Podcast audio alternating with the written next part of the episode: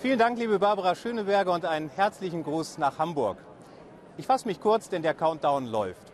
Hier auf dem Katholikentag haben sich etwa 70.000 Menschen versammelt. Sie singen, feiern, sind ausgelassen, genauso wie ihr das gerade in Hamburg erlebt. Und sie machen sich Gedanken darüber, wie unsere Welt friedlicher werden kann. Münster, das ist die Stadt des westfälischen Friedens, ist einer der schrecklichsten Kriege der Menschheitsgeschichte beendet worden, der Dreißigjährige Krieg. Und jetzt wird es hochaktuell. Dieser Krieg ist ausgebrochen, weil Vertreter verschiedener Religionen und Kulturen sich nicht mehr in der Lage sahen, miteinander zu reden. Nur der eigene Glaube und die eigene Wahrheit zählten, das andere und Fremde wurde diffamiert. Heute würden wir sagen, da waren Diskriminierung und Populismus mit im Spiel und die haben noch nie etwas Gutes gebracht. Das und wie es anders gehen kann, erlebe ich hier auf dem Katholikentag. Denn der ist beileibe nicht nur ein Katholikentag. Hier kommen Menschen aus den unterschiedlichsten Ecken unserer Gesellschaft miteinander ins Gespräch. Das ist nicht leicht, da ist manchmal richtig Spannung zu spüren, aber das ist allemal besser, als übereinander zu reden und einander zu diffamieren.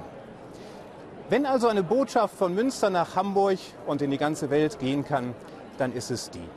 Wenden wir uns gemeinsam gegen jede Form des Populismus und der Diskriminierung anderer Menschen.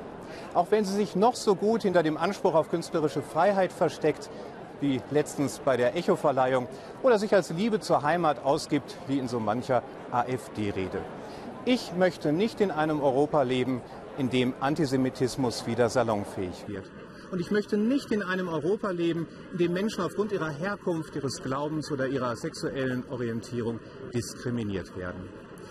Es gäbe weder den ESC Lissabon noch eure Party auf der Reeperbahn, noch diesen Katholikentag hier in Münster, wenn nicht die große Mehrheit aller Menschen das ganz genauso sehen würde. Die große Mehrheit sehnt sich nach Frieden und ist bereit, fair mit anderen darum zu ringen. Machen wir uns das einmal wieder bewusst. Die große Mehrheit ist gegen Populismus und Diskriminierung. Und das dürfen wir heute auch ruhig einmal feiern. In diesem Sinne, Ihnen zu Hause einen wunderbaren Abend, euch auf der Reeperbahn noch eine tolle Party und natürlich dir, lieber Michael Schulte, ganz viel Erfolg in Lissabon. Zurück zu Barbara Schöneberger.